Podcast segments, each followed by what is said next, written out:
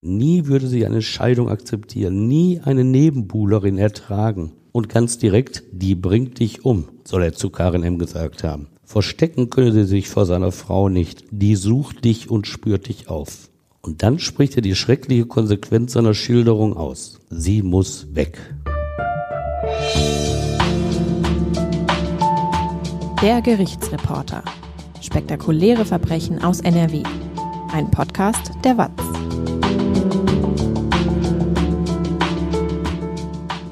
Hallo und willkommen zum Podcast. Ich bin Brinja Bormann und bei mir ist Stefan Wette. Hallo Stefan. Hallo Brinja. Du erzählst uns heute von einem Polizisten, der mit seinen Freunden einen fast perfekten Mord geplant hat, um, wie er selbst formuliert, seine Ehefrau zu beseitigen. Was ihn dazu bewegt hat und warum der Plan eben nur fast perfekt war, das erfahrt ihr jetzt. Stefan, man sollte doch eigentlich meinen, dass gerade Polizisten frei von Straftaten sind. Oder wie siehst du das? Ja, es gibt Zeiten, da nahm man das mal an. Jetzt ja, sind wir aktuell in der Phase, wo diese rechtsradikalen Chatgruppen bei der Polizei aufgespürt werden. Da hat man wieder ein bisschen mehr Zweifel dran, ob das wirklich alles so sind. Tatsache ist natürlich, schwarze Schafe gibt es in jeder Berufsgruppe, das gab es immer schon. Und das wird es auch in Zukunft geben. Und da unterscheiden Polizisten sich nicht von den Vertretern anderer Branchen. Und dass es in ihren Reihen aber Mörder und Räuber gibt, das ist natürlich die absolute Ausnahme. Das sind Einzelfälle. Was aber auffällt, wenn einer von ihnen die Seite wechselt und schwerwiegende Straftaten begeht, dann gelingt es ihm meistens keine Spuren zu hinterlassen. Ist ja auch kein Kunststück, schließlich weiß er, wie die Kollegen ermitteln und wonach sie suchen. Zum Beispiel völlig im Dunkeln tappten die Ermittler, als 1984, 1985 im Raum Stuttgart der sogenannte Hammermörder Angst und Schrecken verbreitete. Sechs Morde und vier Banküberfälle gingen auf sein Konto. Vor den Überfällen hatte der Polizeibeamte sich jeweils auf brutale Art ein Fluchtfahrzeug besorgt. Dafür lauerte er an abseits gelegenen Parkplätzen Autofahrern auf, die allein im Wagen saßen. Unvermittelt erschoss er mit seiner Dienstpistole Walter P5 die völlig ahnungslosen Männer, um ein Fluchtfahrzeug zu beschaffen, sie als Zeugen auszuschalten. Dann fuhr er mit ihrem Auto zur Bank und zerschlug mit einem Vorschlaghammer eindrucksvoll das Panzerglas der Kasse. Rund 100.000 D-Mark hatte er insgesamt erbeutet. Als er enttarnt zu werden drohte, erschoss der durch einen Hausbau völlig überschuldete 34-Jährige zunächst seine Frau, seine beiden Söhne und dann sich selbst. Beweise gegen ihn hat es bis dahin im Grunde nicht gegeben. Und lediglich auf Indizien beruhte das Urteil des Landgerichtes Osnabrück, das 2006 einen 46 Jahre alten Polizisten aus Papenburg für Überfälle auf Supermärkte, eine Post und eine Bankfiliale zu 14 Jahren Haft verurteilt hatte. Nach seiner Festnahme hatte er die elf Überfälle in der Zeit von 2003 bis 2005 mit einer Beute von 160.000 Mark zwar gestanden, danach aber widerrufen. Und 2017, da stand ein 30 Jahre alter Polizist vor dem Landgericht Kaiserslautern, der die Sparkasse Olsbrücken überfallen und um 50.000 Euro erleichtert hatte. Er bekam viereinhalb Jahre Gefängnis. Auch er bestritt seine Schuld. Zum Verhängnis wurde ihm allerdings ein Geldkoffer hinter seinem Sofa im Wohnzimmer, in dem 50.000 Euro lagen, die zweifelsfrei aus diesem Überfall stammten. Fast hätte es bei ihnen allen geklappt mit einer perfekten Straftat. Eindeutige Beweise gab es nicht. So hätten diese Beamten den Profit einstreichen können, sich ihrer Verantwortung aber strafrechtlich nicht stellen müssen. So wie der Bottroper Polizist Klaus D., der alles getan hatte, um für den Mord an seiner Ehefrau nicht belangt zu werden. Den Flugpionier Charles Lindbergh, der 1927 als erster im Alleinflug den Atlantik überquert hat, kennt ihr vielleicht. Wusstet ihr aber auch, dass nur wenige Jahre später sein zwei Jahre alter Sohn entführt und ermordet wurde? Die ganze Geschichte erzählen wir euch in einer neuen Sonderfolge auf watz.de slash akte-nrw. Ihr erfahrt, warum dieser Fall zur Hinrichtung des in Deutschland geborenen Bruno Richard Hauptmann führte obwohl es zwar Indizien, aber keine eindeutigen Beweise gab. Neben der Sonderfolge findet ihr auf der Seite auch spannende Lesegeschichten, zum Beispiel über die Spuren des NSU bei uns in der Region. Wenn ihr Lust habt, schaut euch die Seite gerne mal an. Den Link findet ihr in den Show Notes, also der Beschreibung dieser Folge. Jetzt geht's erstmal weiter mit dem aktuellen Fall.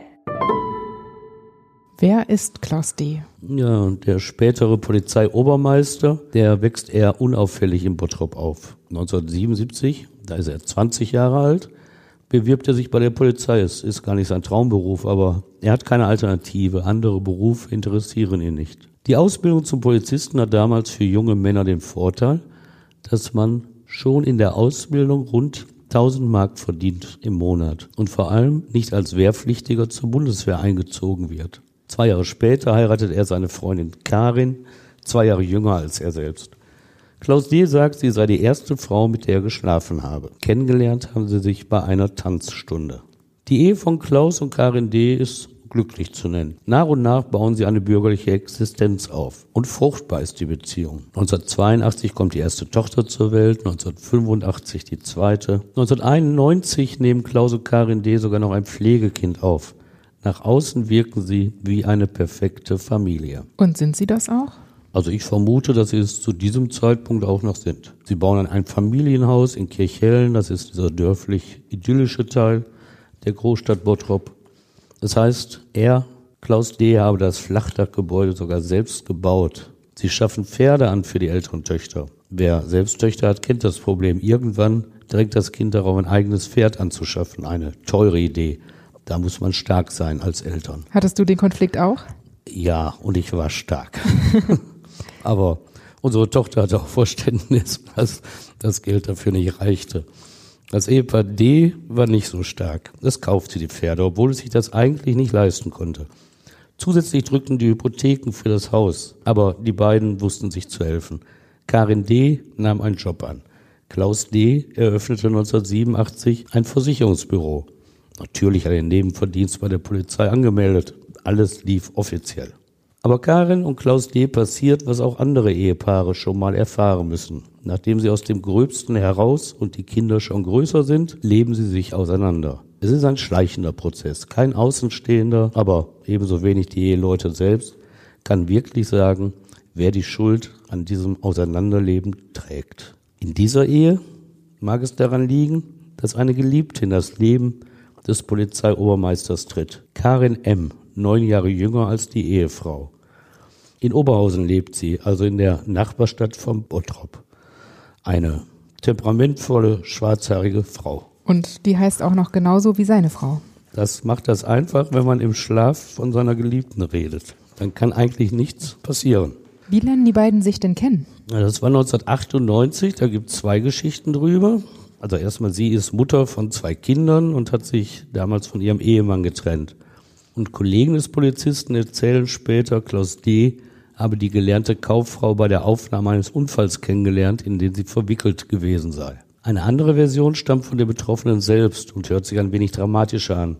Danach soll die Trennung von Karin M., von ihrem Ehemann, problematisch gewesen sein. Sie habe sich von Freunden ihres Ex bedroht gefühlt und deshalb mehrfach die Polizei angerufen. Aber dort habe sich niemand um sie gekümmert. Es sei ja nichts passiert, aber wenn man sie zu beruhigen versucht. Sie liest nicht locker, nachdrücklich verlangt sie, dass ein Beamter zu ihr nach Hause kommen solle. Klaus D., der damals in Oberhausen seinen Dienst versah, suchte sie auf. Und er nahm sie ernst, kümmerte sich um ihr Problem und verliebte sich in die Frau, deren Vorname Karin ihm ja so vertraut war. Er hilft ihr. Er bietet seiner zweiten Karin, die als Maklerin damals arbeitet, einen festen Job in seinem Versicherungsbüro an. Anfang 1998, etwa ein Jahr vor dem Mord, fängt sie bei ihm an. Ab Juli werden sie auch intim. Klaus D. beschreibt sich selbst trotz fast 20 Jahren Ehe als sexuell unerfahren, als zurückhaltend. Doch ihrem Werben habe er nachgegeben, denn sie habe ihn begehrt, ihn bestätigt.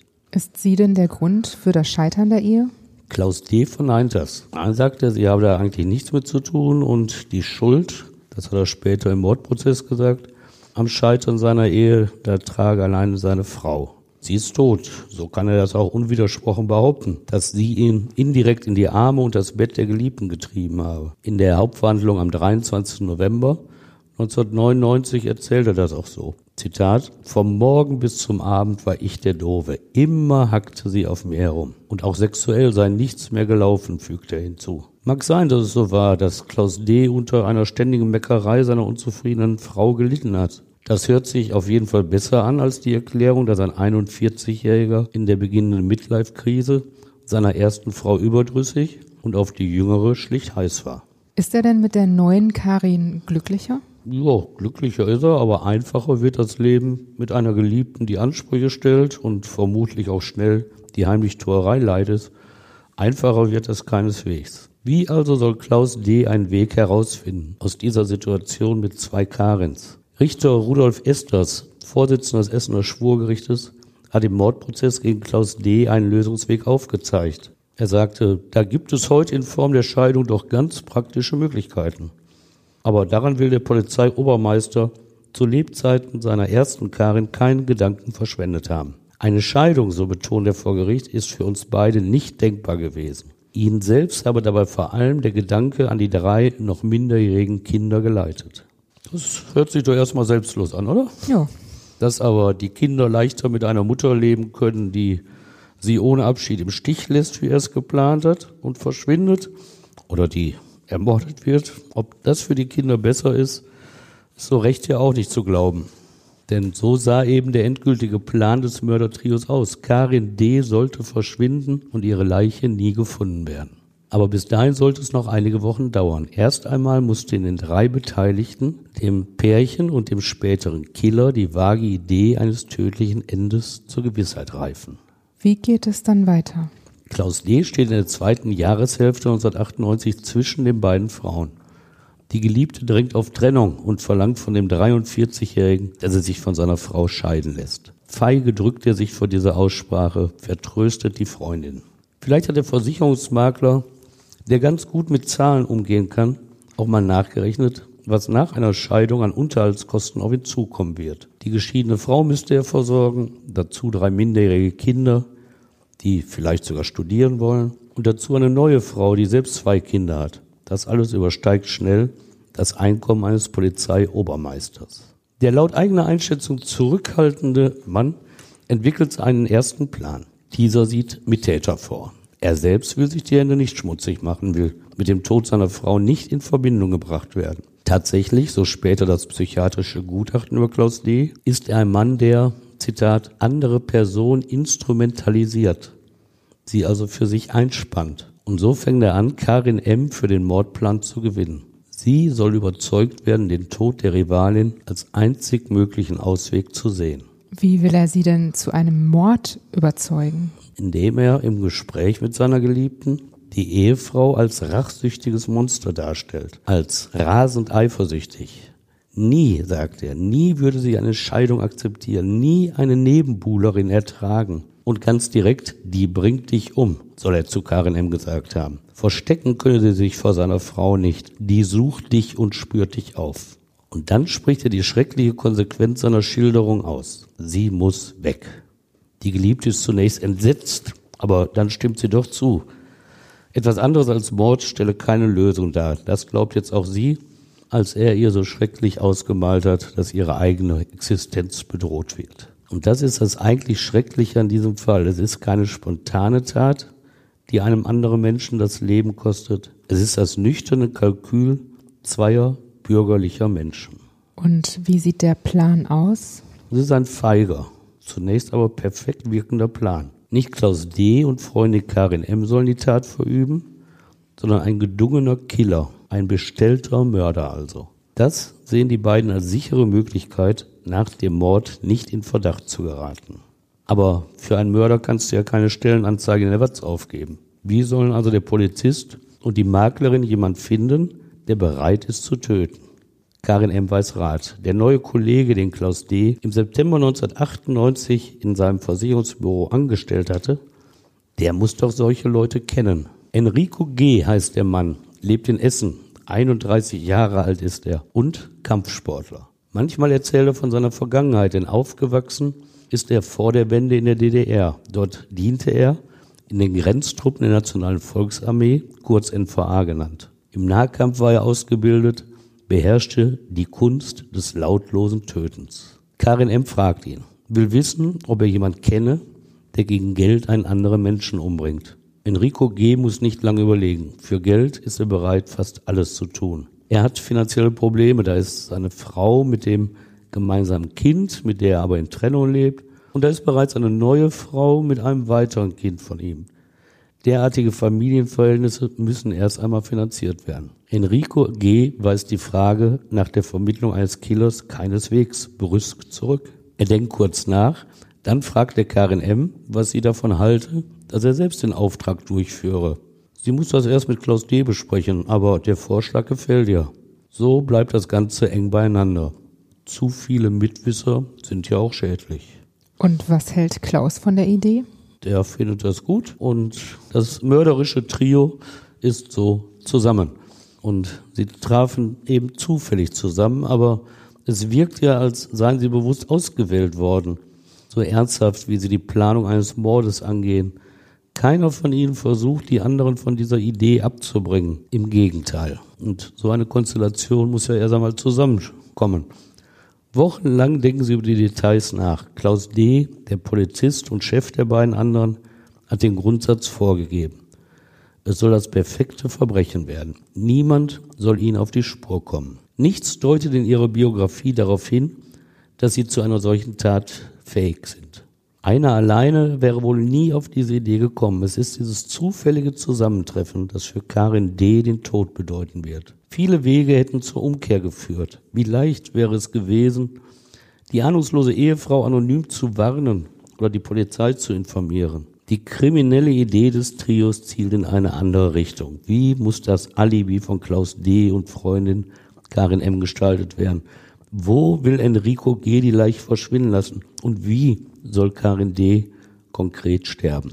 Zehn verschiedene Versionen besprechen sie, wägen Vor- und Nachteile ab. Soll ein Einbruch vorgetäuscht werden, bei dem der überraschte Täter sein Opfer umbringen wird? Oder K.O.-Tropfen? Sollen die Karin D. außer Gefecht setzen?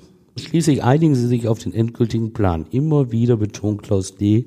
gegenüber seinen Komplizen die wichtigste Voraussetzung eines perfekten Verbrechens. Du weißt doch genau, meine Frau darf nie gefunden werden. Das sagt er zu Enrico G. Ein Mord ohne Leiche, das ist für ihn der Königsweg, um frei zu werden für seine Geliebte. Und dann rückt der 7. Januar 1999 näher. Ja, und nur noch wenige Minuten hat Karin D. zu leben, als sie nachmittags den Anruf ihres Mannes erhält. Er habe zu Hause seinen Laptop vergessen, sagt er, und bittet sie, ihm den Rechner doch bitte zur Firma an der Stärkrader Straße in Bottrop vorbeizubringen. Mal eben, schnell, er sei darauf angewiesen. Karin D. ist arglos, sie fährt los. Ahnt nicht, dass sie ihren Ehemann gar nicht in der Firma antreffen wird. Denn der sorgt vor mit seiner Geliebten. Beide besichtigen zunächst Räume, die Klaus D. anmieten will. Danach suchen sie das Oberhausener Zentrum auf, sorgen dafür, auch dort gesehen zu werden. Es geht ums Alibi. Nichts soll sie mit dem Verschwinden oder dem Mord an seiner Ehefrau in Verbindung bringen. Sie warten auf das Signal des Killers, dass er sein Werk vollendet und drei Kindern die Mutter genommen hat. Enrico G. funktioniert, er ist in dieser Hinsicht ein treuer Soldat. Lautlos wird er töten, das hat er den beiden anderen versprochen. Die Schlagtechnik, die zum Erfolg führen soll, beherrscht er. Hat sie ja in der Ausbildung bei der Nationalen Volksarmee oft trainiert. Auf dem Firmenhof erwartet er Karin D., die den Laptop bringt. Sie ahnt nichts, als der Mitarbeiter ihres Ehemannes unvermittelt zuschlägt. Mit bloßen Händen mordet er. Ein Schlag trifft sie an der Schläfe, einer im Oberbauch, einer bricht ihr die Nase. So stirbt sie. Sekunden nur dauert ihr Tod. Enrico G. hat es im Prozess erklärt. Das war eine Schlagkombination aus der Nationalen Volksarmee. Ein Automatismus, der hundertfach trainiert wurde. Seine Worte zu einer mörderischen Schlagkombination. Karin D. war übrigens selbst Teil des Planes, denn der Ford Sierra, in dem sie schon zur Stärkrader Straße fuhr, der diente zu ihrer Beseitigung und war präpariert. Im Kofferraum lagen Plastikplane und ein Spaten, um ihre Leiche verschwinden zu lassen. Das kalte Wort Beseitigung stammt übrigens von Klaus D., der vor Gericht seine Tat nüchtern wie in einem Unfallprotokoll gestanden hatte. Zitat, die einzige Möglichkeit war ihre Beseitigung. Und wie beseitigt Enrico G. dann die Leiche? Er fährt ganz weit weg. Zunächst legt er den Leichnam vorsichtig auf die Plastikplane im Kofferraum und achtet darauf, dass der tote Körper keine Spuren am Wagen hinterlässt. Er fährt nach Rheinmünster in der Nähe von Baden-Baden. Dort vergräbt er die sterbliche Hülle der Frau in einem Waldstück. Alles ist geplant. Danach fährt er nach Sachsen-Anhalt in eine ganz andere Gegend Deutschlands. Dort lässt er das Auto bei Merseburg stehen. Es soll so aussehen, als sei Karin D. dorthin gefahren und dann verschwunden. Ein wirklich ausgeklügelter Plan. 300 Mark Fahrgeld hat Karin M. ihrem Kollegen zuvor gegeben. Er geht zum Bahnhof, kauft sich mit dem Geld eine Fahrkarte und kehrt zurück nach Bottrop. Dort trifft er auf das Liebespaar, für das er gemordet hat. Es ist vollbracht. Jetzt mit Abstand erkennen sie in aller Konsequenz, was sie angerichtet haben. Könnte man denken, aber es ist eher, als habe das Team eine große Firma als neuen Kunden gewonnen und feiere jetzt den Versicherungsabschluss und die grandiose Provision. Klaus D. holt eine Flasche Sekt aus dem Kühlschrank. Gemeinsam feiern Klaus D., Karin M. und Enrico G., dass der detailliert geplante Mord so perfekt ausgeführt worden ist. Glückwunsch. Prost. Und wie geht es dann weiter? Karin wird doch sicherlich schnell von ihrer Familie und von den Kindern vermisst. Oh ja. Und das gehört ja zum Plan von Klaus D., dass die Frau die Familie böswillig verlassen hat. Und so setzt Klaus D. jetzt auch fort, was er geplant hat. Er ist der verlassene Ehemann, den seine selbstsüchtige Ehefrau verlassen hat. Am 8. Januar, einen Tag nach dem Mord, geht er zu seinen Eltern in einer Bottropper Vier-Zimmerwohnung. Setzt euch, sagt er zu ihnen, die Karin ist verschwunden. Keiner denkt am Mord, bedauert wird er. Selbstverständlich nimmt sich seine Mutter ihrer drei Enkelkinder an. Klaus D. macht den Kindern Mut. Vielleicht kommt Mama bald wieder, sagt er ihnen. Und an diesem Tag hat er seine Ehefrau bei der Polizei als vermisst gemeldet. Zum großen Plan gehört auch, seine Kinder zu instrumentalisieren, um als verlassener Ehemann und Familienvater Mitleid zu erregen. Perfide, fast möchte man teuflisch sagen. Er hat Kontakt zu einem Privatsender, der mit seiner TV-Kamera in den Kirchhellner Bungalow kommt. Da sitzt Klaus D. und blickt traurig in die Linse. Er ist vor der holzvertäfelten Wand an einem Tisch zu sehen, umringt von seinen drei Töchtern. Im Hintergrund sind Familienfotos an der Wand zu erkennen. Auch ein Pferdebild ist darunter. Es ist einfach herzzerreißend. Mami, wo bist du? fragen die Töchter. Es muss schrecklich sein für sie, nicht wissend, was mit ihrer Mutter ist, aber auch er schildert seine angebliche Not, weil er nicht wisse, wo seine Frau sei. Mami, wo bist du? Beim Gläschen Sekt wird er es ja noch gewusst haben, dass sie in kalter Erde in einem Wald im Baden liegt. Aber davon ist ihm im Fernsehen nichts anzusehen. Nach seiner Festnahme bescheinigt die Kripo ihm deshalb eine, Zitat, beachtliche schauspielerische Leistung. Ein gefährliches Lob, denn sein Fernsehauftritt steigerte nur das Entsetzen über sein kaltblütiges Vorgehen, als im Nachhinein die ganze Geschichte herauskam. Und jetzt ging auch alles recht schnell. Wenige Wochen nach dem Mord saß der Polizist in Untersuchungshaft, ebenso seine Komplizen. Der Kripo war bei den Ermittlungen wegen der vermissten Ehefrau aufgefallen dass Karin M. recht häufig im Haus von Klaus D. auftauchte. Eine verschwundene Ehefrau und eine mögliche Geliebte des Ehemanns, da müssen bei Kriminalpolizisten alle Alarmglocken läuten. Ausgerechnet der Killer knickt als erster ein. Die Kripo hatte den in Merseburg abgestellten Ford Sierra auf den Kopf gestellt und dabei Mikrofasern gesichert. Im Kofferraum gab es dank der Plane tatsächlich keine Spuren der Getöteten, aber im Innenraum entdeckten die Kriminaltechniker Spuren, die sie der Kleidung von Enrico G. zuordneten. Und wie geht es dann weiter? Mit einer solchen Spur arbeitet die Kripo eigentlich so eine Handlungsanleitung ab. Und dieser, nennen wir es auch Plan, dieser Plan ging auf. Die Kripo lud Enrico G. zur Vernehmung vor und er knickte relativ schnell ein.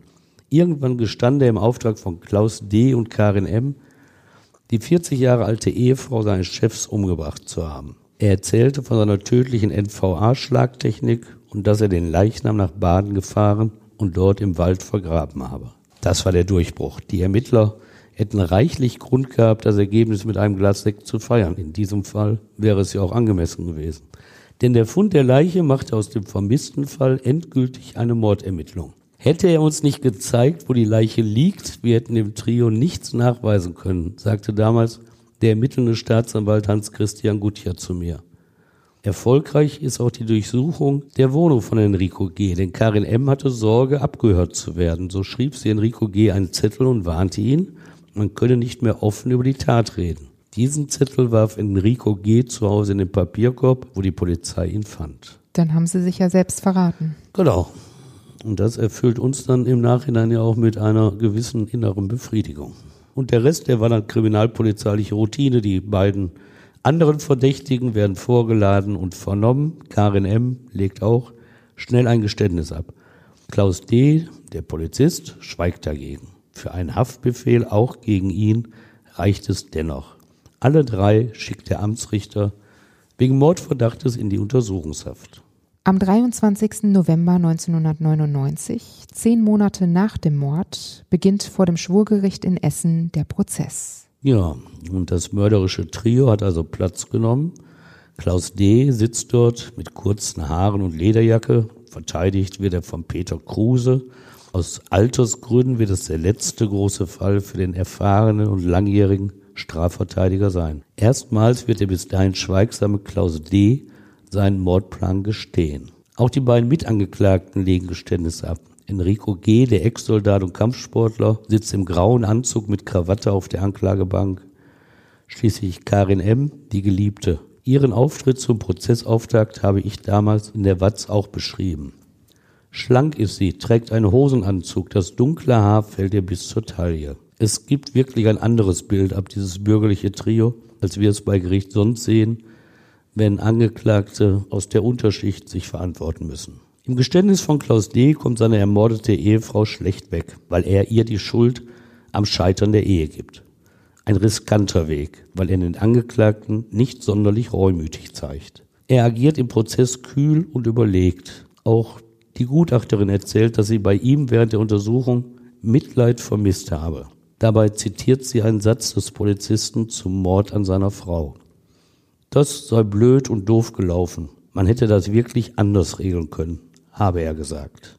Karin M. bleibt im Prozess bei ihrem Geständnis. Bei ihr fällt auf, dass sie vor Gericht manchmal abwesend wirkt, dann an den falschen Stellen lacht oder ihrem Verteidiger den Arm tätschelt. Enrico G. dagegen kämpft um eine Strafmeldung. Er erzählt ohne Erfolg, seine Schlagkombination habe die Frau gar nicht getötet. Auf dem Weg zum Auto, habe er sie zum Kofferraum tragen wollen, da sei sie ihm zweimal hingefallen. Das habe ihren Tod verursacht. Was ihm versprochen wurde für die Erfüllung des Auftrages, da gibt er mehrere Versionen an. Was sagt er denn?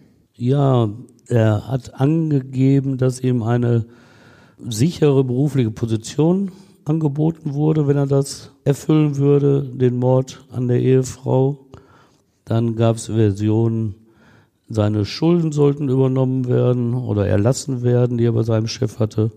Und das Gericht hat dann nachher, da kommen wir gleich zu im Urteil, nochmal eine andere Version angesprochen und auch festgestellt. Zu welchem Urteil kommt denn das Essener Schwurgericht dann am 8. Dezember 1999? Das Urteil lautet auf lebenslange Haft für jeden der drei Angeklagten. Keinen Unterschied machen die Richter zwischen dem Killer und seinen Auftraggebern. Keinen Platz sehen sie für irgendeine Milde der voll schuldfähigen Angeklagten. Äußerlich nahmen sie alle fast ungerührt das Urteil an. Richter Rudolf Esters sprach von einem heimtückischen Mord begangen aus niedrigen Beweggründen. Auch die Motive hat das Gericht erforscht. Enrico G., dem das Wasser finanziell bis zum Halse stand, habe gemordet, Zitat aus dem Urteil, um seines beruflichen Fortkommens willen. Er habe nämlich seinen Chef abhängig machen wollen durch die so gesagt gemeinsame Leiche im Keller. Und das ist ein Motiv, da kann man sich eigentlich ganz gut drin einfinden. Ne? Karin Ems oder Schwurgericht habe mitgemacht, um die Bahn frei zu machen für ein Leben mit Klaus D. Und auch für Klaus D. stellt das Gericht ein Motiv fest. Zitat, die Ehefrau war ein Problem für ihn. Er wollte die Kinder haben und mit der Geliebten ein neues Leben beginnen. Das perfekte Verbrechen hätten sie begehen wollen, sagte Richter Estos. Und es umreißt das Unfassbare dieser Tat recht gut, wie er die kühle Planung des Trios beschrieb. Sie waren sich alle einig, dass Karin D. aus dem Weg geräumt werden musste. Polizeiobermeister Klaus D. wird vermutlich Bert Brechts Ballade von der Unzulänglichkeit menschlichen Planens nicht gelesen haben. Vielleicht hätte er sonst rechtzeitig Abstand genommen von seinem Plan eines perfekten Mordes. Denn bei Brecht heißt es recht anschaulich, ja, mach nur einen Plan, sei nur ein großes Licht und mach dann noch einen zweiten Plan, gehen tun sie beide nicht. Da hatte Brecht wohl recht, denn Klaus D.'s Plan ging ja offensichtlich nicht auf, sonst wüssten wir heute nichts von diesem Fall. Stefan, danke, dass du uns die Geschichte dieses mörderischen Trios erzählt hast. Wie immer gerne. In zwei Wochen gibt es hier wieder einen neuen Kriminalfall aus der Region und ich freue mich, wenn ihr auch dann wieder zuhört. Bis dann. Ja, auch von mir danke fürs Zuhören. Bis dann. Tschüss.